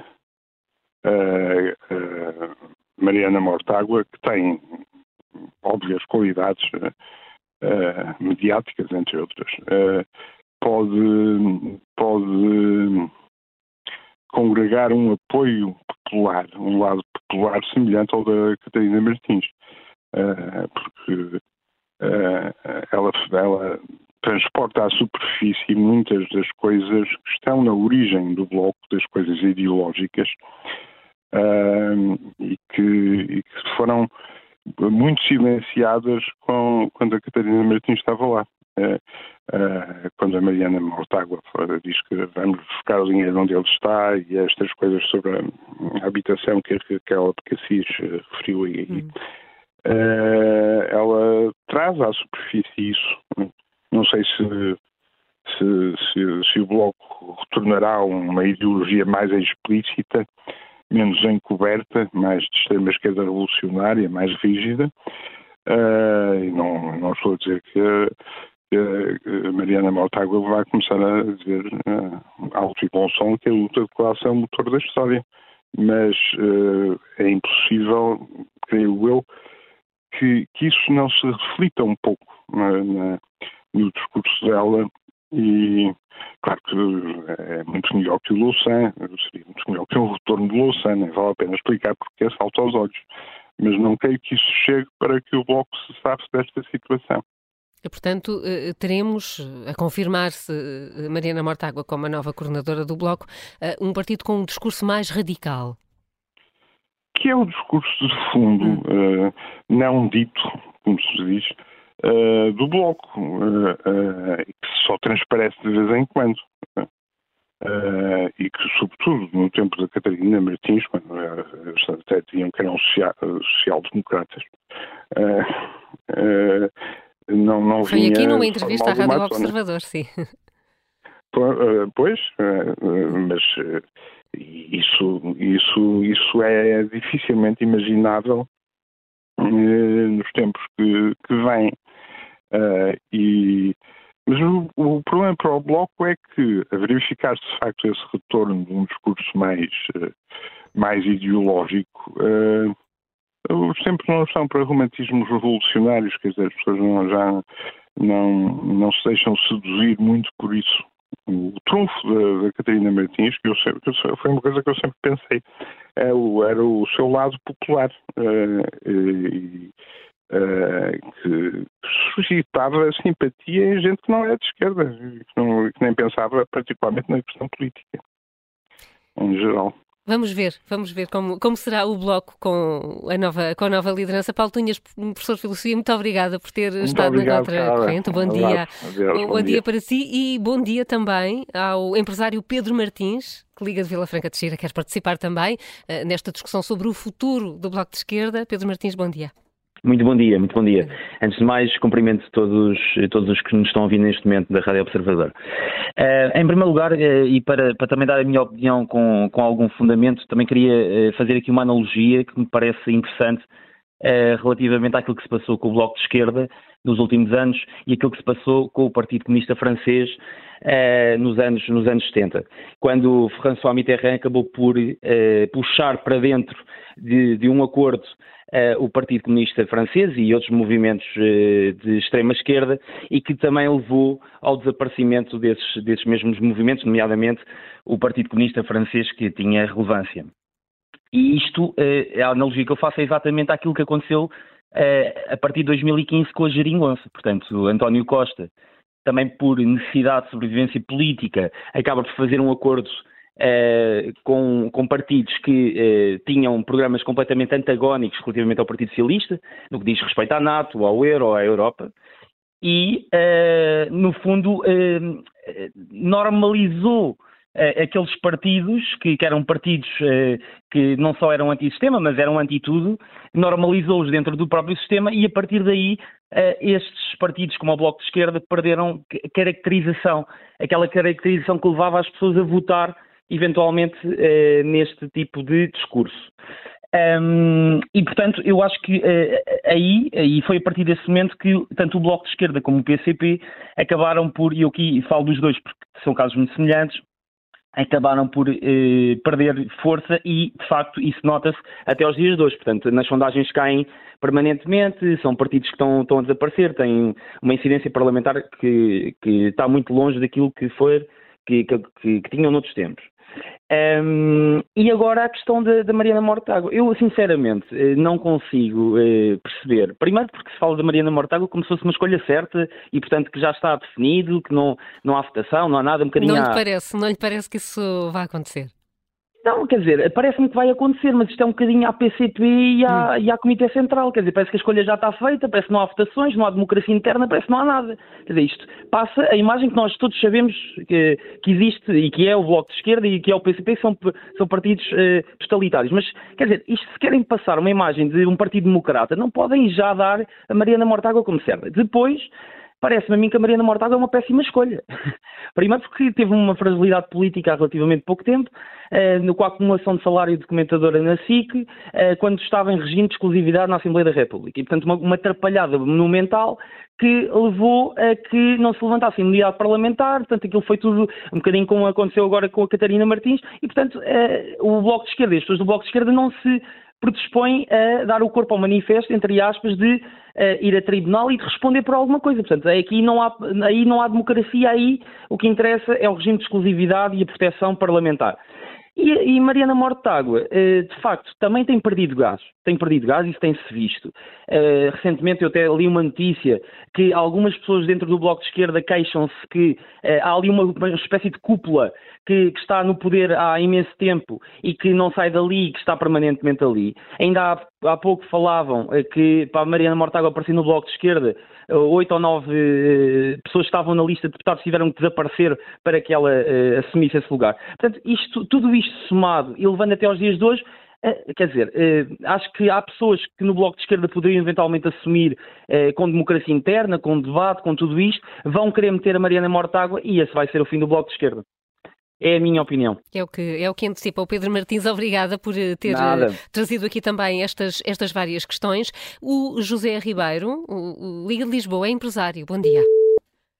Ligava Olha, e agora sim. Bom dia, José Ribeiro. Bom sim. dia, muito obrigado. Olha, são duas ideias relativamente rápidas. Eu vou começar por fazer já um, uma declaração de intenções. Não sou eleitor do Chega, mas não percebo como é que neste país um, se apregou uma cerca sanitária um, a um partido e não se aplica ao outro. E depois, em relação ao Bloco de Esquerda, eu acho que o José Manuel Fernandes explicou muito bem a questão sociológica. Acho que eles vão ter um problema com a iniciativa liberal, porque, apesar das bases sociologicamente terem essa componente de classes urbanas médias altas, a cúpula é perfeita, é muito estatizante, e muito estatizante e muito esquerda. E nós temos, então nós não nos podemos esquecer que temos três grandes heranças em que o partido, o Bloco de Esquerda participou nos últimos cinco anos e que tiveram o, reflexo está agora nas ruas. Um, o Bloco de Esquerda teve uma influência determinante no fim das parcerias público-privadas na saúde, na questão das 35 horas, em que pôs todo o sistema de saúde em esforço e agora em ruptura, e, portanto, eu gostava de saber o que é que as pessoas de Lourdes e de Braga pensam em relação a esta alteração que o Bloco eh, patrocinou e apregou nas, na, nas ruas. Eh, na educação, a mesma coisa. Na educação, o fim dos contratos de, de associação, o fim do princípio da subsidiariedade, eh, tem como resultado muitas das coisas que nós estamos hoje a assistir. E em relação à educação, também há outra coisa que eu acho que era importante refletir, é que sobretudo nos meios urbanos e nos, no ensino secundário de Lisboa, que tem uma grande influência da comuna da Avenida de Berna, como dizia José Manuel Fernandes.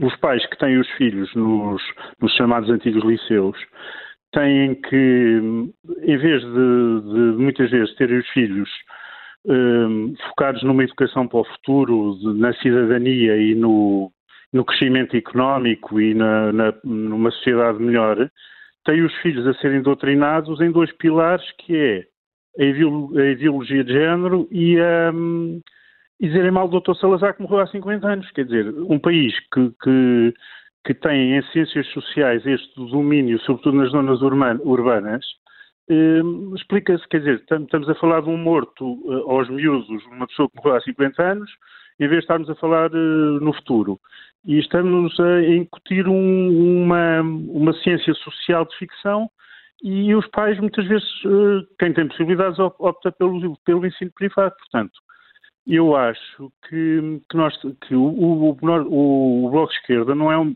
teve o seu cheiro de poder, não é tão inócuo como isso, não é um partido que não tem, que não tem influência na nossa, no nosso dia a dia, porque mesmo em relação à propriedade privada e à habitação, tem ideias muito radicais. Eu não sei se as pessoas sabem, mas em Espanha há um problema enorme uh, por um patrocinado por um partido uh, gêmeo do Bloco de Esquerda, que é o, as ocupações de, de casas uh, e, que não é possível fazer os despejos de propriedade privada. Portanto, as pessoas quando falam do Bloco de Esquerda não podem olhar para como seja uma coisa tão e, um, tão light de um partido de protesto. É um partido que, quando teve influência no governo, criou-nos problemas que nós ainda hoje estamos a resolver. E eu acho que, que a Rádio Observador, da qual eu sou uh, tanto leitor como ouvinte, uh, este aspecto de, de, nos focarmos numa perspectiva de desígnio de Portugal para o futuro, de crescimento económico, de falarmos da carga fiscal e do que é que queremos, acho que é uma coisa importantíssima, do que andarmos uh, sempre a remoer no, no, passado. É um desafio que eu acho que era importante todos abraçarmos. Hum. Pronto, era isso que eu vinha dizer. Muito obrigado. E ainda bem que o disse. Muito obrigada, José Ribeiro, aqui uh, a dizer que é importante perceber o que é que o Bloco de Esquerda representa e quais são as suas grandes bandeiras. Vamos para Viseu, uh, onde está o José Almeida. Bom dia. Bom dia. Bom Antes dia. de mais, aqui agradecer ao Contracorrente pelo belíssimo, pelo belíssimo os programas que têm feito em especial ao José Manuel Fernandes e Helena Matos e a todo o painel. Uh, aqui em Viseu, como já sabem, uma zona chama, titulada como Canaquestão, uh, ainda se vota muito o bloco de, bloco de esquerda. Uh, não parece, mas vota-se, nomeadamente professores, enfim, funcionário público, títulos de meia tabela, e os filhos de gente abastada que vem das faculdades um pouco indrominados, e eu noto isso portanto, em alguma juventude que vou falando. Eh, eh, poderia dizer muito mais, mas estes dois, dois últimos eh, intervenientes já falaram muito e já disseram muito daquilo que eu queria falar, enquanto eu estive à espera, estive a ouvir atentamente. Uh, o Bloco de Esquerda, a briosidade que teve nestes últimos tempos e, nestes últimos anos foi conseguir destruir a escola pública e agora tem um indivíduo, enfim, a aclamar pela escola pública. Quando eles conseguiram destruir a escola pública, destruíram o Serviço Nacional de Saúde, cultivam em toda a linha a cultura UC e, eh, portanto, a única coisa que, eu, hum, portanto, que o Bloco de Esquerda eh, conseguiu fazer nestes últimos tempos. Portanto, o futuro, é meu entender, se eh, já Catarina Martins era uma pessoa muito leve, não será com certeza com a Mariana Mortágua nem com a irmã. Portanto, que são pessoas muito mais radicais, que têm outro, outra, outra postura política e eu acho que, que não, vão, não vão conseguir levar o partido a, bom porto, isto é, poderá, poderá acontecer ao Bloco Esquerda aquilo que aconteceu ao, ao, ao CDS.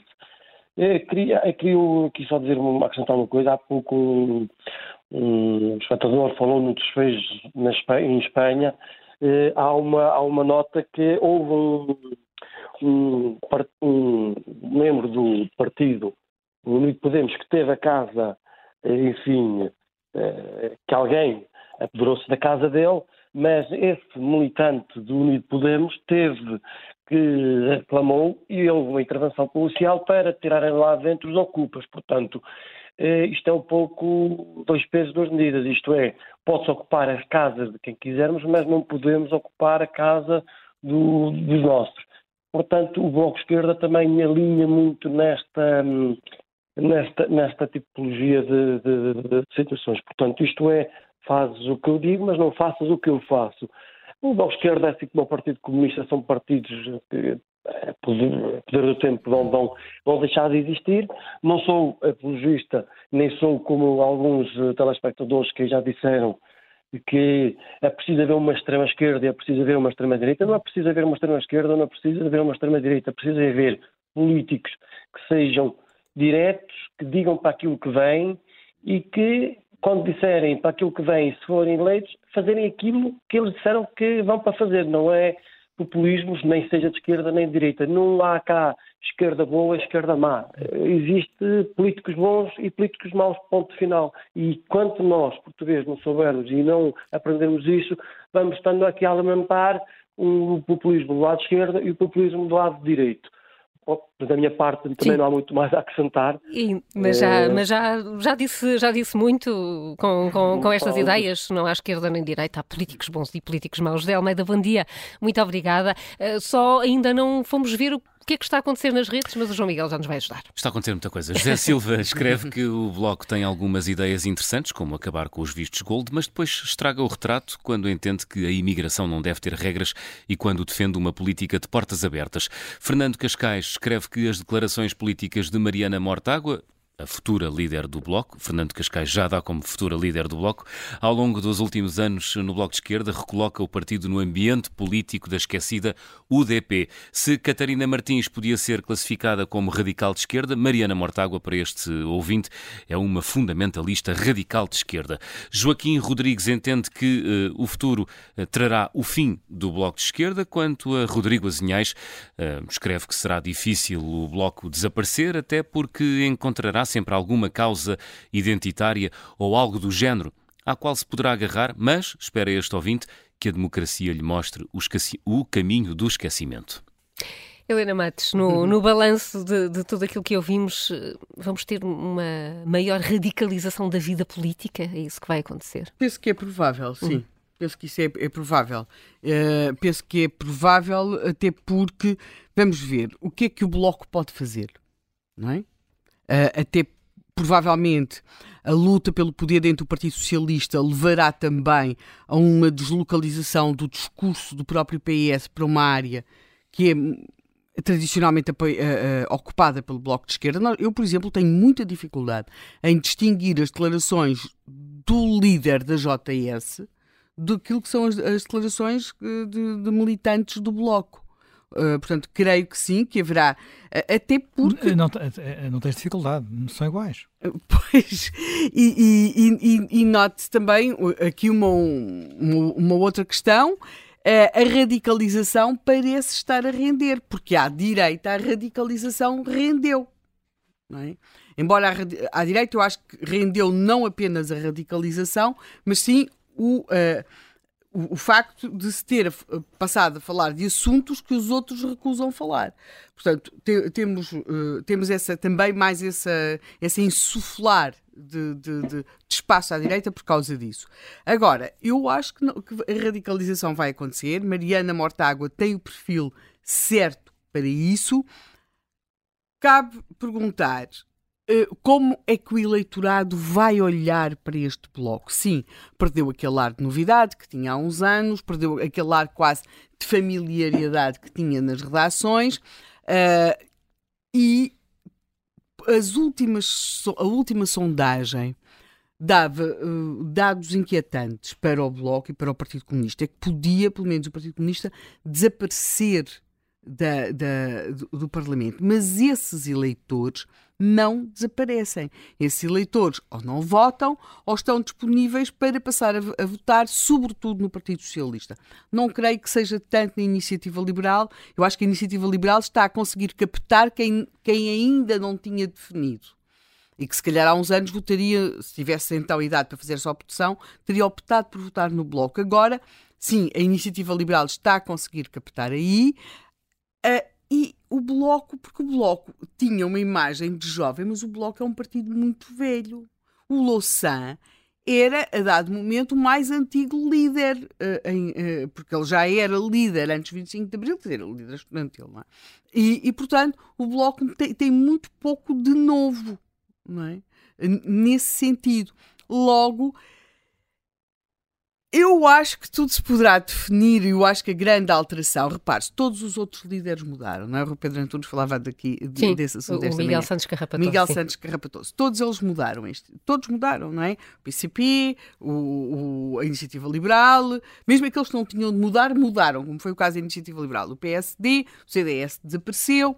Portanto, todos mudaram, mas há um partido que não mudou. E essa é que vai ser a mudança eixo da política, que é o Partido Socialista, que vai ter um congresso este verão. Uh, não haverá provavelmente ainda alterações, mas nós sabemos que já começou a contagem decrescente. O que eu acho que vai acontecer à esquerda é um realinhamento em função daquilo que aconteceu no Partido Socialista, porque o Bloco vir a ser o CDS do partido da esquerda não me parece ser improvável. Mas como nós também sabemos bem pela história do, do, do, próprio CDS, é, isto dá longos anos, dá ali uma margem de alguns anos em que isto pode vir a funcionar. De qualquer forma, também acho que há uma outra coisa. Eu acho que o PS. Há uma coisa que o PS não esquecerá: é que conseguiu governar quatro anos sem contestação. Não houve contestação. Ao contrário do que está a acontecer com uma maioria do que está absoluta. A acontecer com a maioria absoluta. E, portanto, esta ideia de ter algum tipo de acordos com as suas esquerdas pode parecer, ou entendimentos, ou de comunhão de princípios, chame-se o, que se quiser, pode parecer muito interessante, porque pense o que foi a vida de António Costa enquanto houve geringonça e o que está a ser a vida de António Costa agora. Logo, Uh, não sei se o próprio Partido Socialista não, terá tirar, não estará a retirar algumas lições daquilo que lhe está a acontecer agora, no sentido que hum, é melhor estar com eles do que estar sem eles. Logo, eu acho que o bloco em si mesmo pode não ter um futuro muito auspicioso, mas esta, aura, esta área política, até pela visibilidade que consegue dar às suas causas e, às, e àquilo em que, que a determinados momentos apoia ou defende, podem ser bons aliados. Eu acho que uh, o, o, Bloco não sei se vai ter futuro, mas parece-me que algumas pessoas do Bloco podem vir a ter um grande futuro. Não, não como ministros, não como ministros. Não, não tem de ser como ministros. Uh, não sei, quer dizer, alguns uh, passaram pelo Bloco podem vir a ser ministros, claro. como, como aqueles que estão no livro, por exemplo. Uhum. aí já é mais fácil. Eu acho que, apesar de tudo, é preciso distinguir um bocadinho. Fez aqui algumas comparações entre o Bloco e o CDS como se fossem partidos, enfim, tiveram dirigentes que até eram irmãos, portanto, Miguel Portas e Paulo Portas, mas são partidos que têm características muito diferentes. O CDS foi um partido que teve, teve, teve muitas encarnações sucessivas, não é? Portanto, desde uma encarnação do inicial até a AD, depois à saída de Freitas do Amaral, e depois aquilo foi mudando muitas vezes de natureza, e durante muito tempo foi um partido que estava demasiado dependente de Paulo Portas. E Paulo Portas foi também ele próprio transfigurando-se de eleição para eleição, porque havia o, Paulo, havia o Paulinho das Feiras, depois havia o Paulinho que fazia. Dos contribuintes? Dos contribuintes, depois havia. Quer dizer, uh, o Paulo Portas foi, foi, foi, foi, foi, reinventando, foi, foi se reinventando várias vezes. E desse ponto de vista, isso acabou por ser fatal para o CDS. Eh, bem, a primeira coisa que foi fatal para o CDS é que o CDS, quase desde o princípio, é um partido que sobrepõe, do ponto de vista até sociológico, muito ao PSD. Eh, e uh, até na sua própria ideologia há este, este, paradoxo do CDS e o PSD fazerem parte do mesmo grupo no Parlamento Europeu.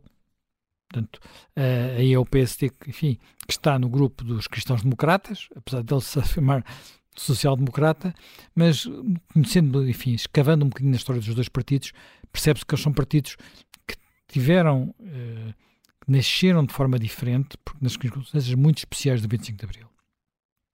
Agora, o, o Bloco é, é uma construção de outro tipo. Primeiro, pela forma como nasce, depois pela forma como cresce. E aquilo que determina mais é a forma como cresce, até se calhar mais do que a forma como nasce. Uh, porque essa forma como cresce é a criação de uma ilusão durante muito tempo sobre a natureza uh, do, do, partido. E, e, este, e, e, aquilo que são as hesitações do, do, do Bloco são as hesitações entre um partido que vem de uma esquerda que, revolucionária, que é essa a sua tradição, basicamente o DP e o PSR é a esquerda revolucionária. Eu fiz uma vez uma entrevista ao Francisco Louçã, em que lhe perguntei uma coisa que ninguém perguntava, nunca ninguém perguntava, que era se ele ainda era revolucionário. Ele disse que sim, que era. Quer dizer, não sei, isso já passou muitos anos, isto já foi, ainda ele era líder do Bloco, não é? Curiosamente, numa altura em que o Bloco tinha como, como sala na Assembleia da República uh, aquela que tinha sido a sala do Overcunhal. Uhum. Ele contou-me isso até com era divertido quando lá cheguei para o entrevistar. Uh, e agora, há, a, a maior parte dos eleitores do Bloco não são revolucionários, nem identificam o Bloco como tal. E o Bloco é sempre equívoco, muito equívoco. Por exemplo, uh, quando, é, quando é a altura de separar águas, por exemplo, o Bloco não alinha nunca com o PCP no apoio a coisas mais digamos assim, escabrosas. O Bloco não apoia, não apoia claramente a Venezuela, mas fica muito incomodado quando se fala de Cuba, que é uma ditadura para todos os efeitos, não é que, porque há ali uma parte na sua militância que ainda anda com o Che Guevara ao peito, se for preciso. O Bloco uh, não foi claro, designadamente Mariana Mortágua, no primeiro momento da, invasão russa, mas claro que não teve aquela atrapalhação do, do uh, do PCP. É, é, é, curioso ler, estive a ler ontem, por exemplo, as teses para a convenção do DP que houve agora, não são teses mínimas, são meio dúzia duas páginas ou três, para a convenção do DP que houve agora em novembro, e uh, eles abrem logo com uma definição clara em relação à Rússia. Só que, uh, digamos, a herança do Bloco anti, é anti-soviética, ou melhor, anti-URSS, porque os, os maoístas eram para os chineses e contra a Rússia, e os, e os uh, trotskistas, por, por, definição, também eram e contra o stalinismo, é? por razões óbvias, e também, e, portanto, não, eles não têm nenhuma ligação afetiva à Rússia que, que, que faça com que tenham hesitações nesse domínio. o mais significativo foram as hesitações que tiveram, que apesar de tudo tiveram, as primeiras declarações de Mariana Mortágua iam nesse sentido, por eh, não gostarem da NATO, não gostarem da, dos Estados Unidos, não gostarem da Ucrânia e, e, portanto, hesitaram num primeiro. Portanto, não foram totalmente claros no primeiro momento. Portanto, há esta. E isto uh, sempre casou. Quando isto vem ao de cima, casa mal com aquilo que é a base eleitoral uh, do Bloco. Porque a base eleitoral do Bloco é uh, aquela que, de alguma forma, é sublimada pelo livro atualmente. E que é a base, eu costumo, uma vez achei graça, essa, não, penso que agora eles não repetiram essa proeza, mas qual era a freguesia do país onde, nas primeiras eleições, o LIVRE teve a sua melhor votação. É, não, é possível, não é muito difícil de imaginar. Era a freguesia da Misericórdia que abrange o bairro Alto. Acho que está quase tudo dito, não é? Uhum. Portanto, e isto é a sublimação do Bloco. Portanto, uh, uh, e, e casar esta sublimação com aquele lado mais hardcore ideológico do Bloco, porque o Bloco, ao mesmo tempo que é isto, são os ocupas.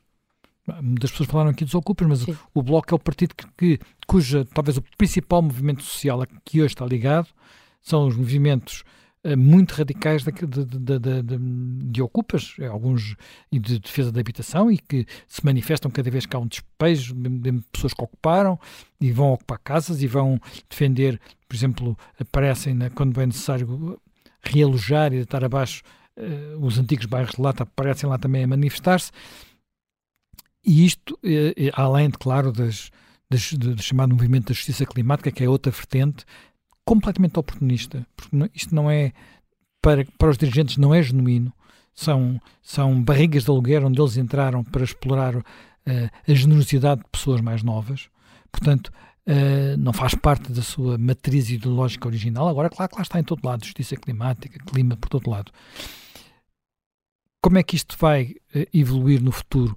quando há outros concorrentes nesta área, a começar pelo Partido Socialista, a continuar no LIVRE, eu insisto, e para os mais novos, a Iniciativa Liberal, é um bocadinho complicado, é difícil, como eu, como eu referi há pouco, uh, colar as peças do cristal que Agora, se partiu. só para acrescentar uma coisa, eu penso que se acentuará ainda mais a vertente urbana do Bloco, com a Mariana Mortágua. Quando nós olhamos para a votação do Chega e do, e do Bloco, é como se Portugal fosse um puzzle o Bloco faz o litoral, o Chega faz o interior e quase que, uh, quase que encaixam.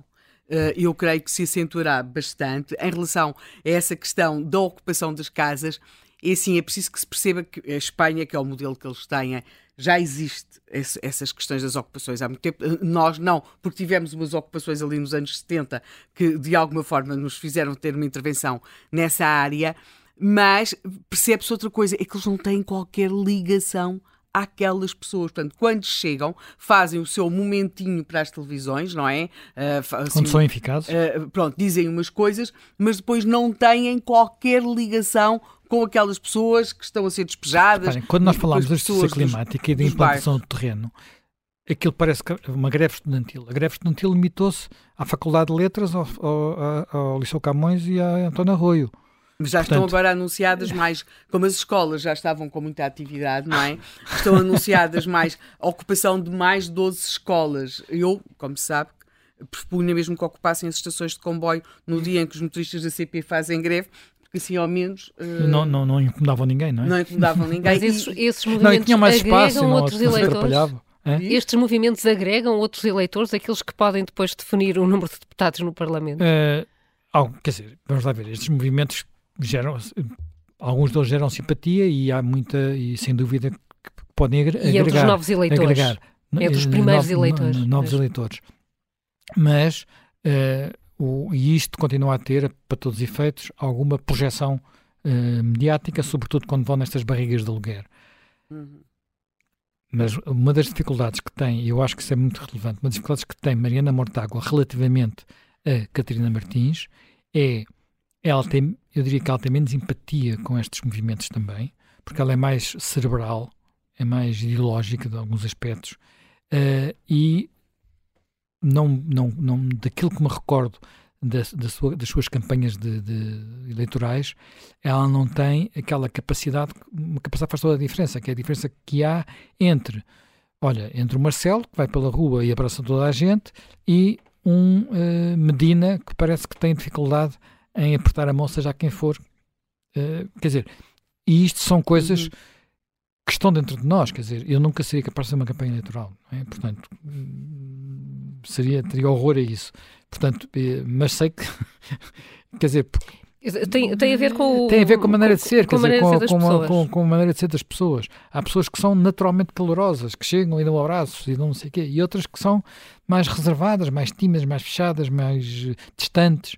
Portanto, e ela tem esse, perfil da pessoa um bocado mais, eh, mais distante. Pode ser que se transforme. Hum. Há, há, políticos que cons conseguiram transformar-se. Não sei o que é que vai acontecer com ela, porque também nunca foi mandada para a cabeça do touro. E agora vai ter que ir.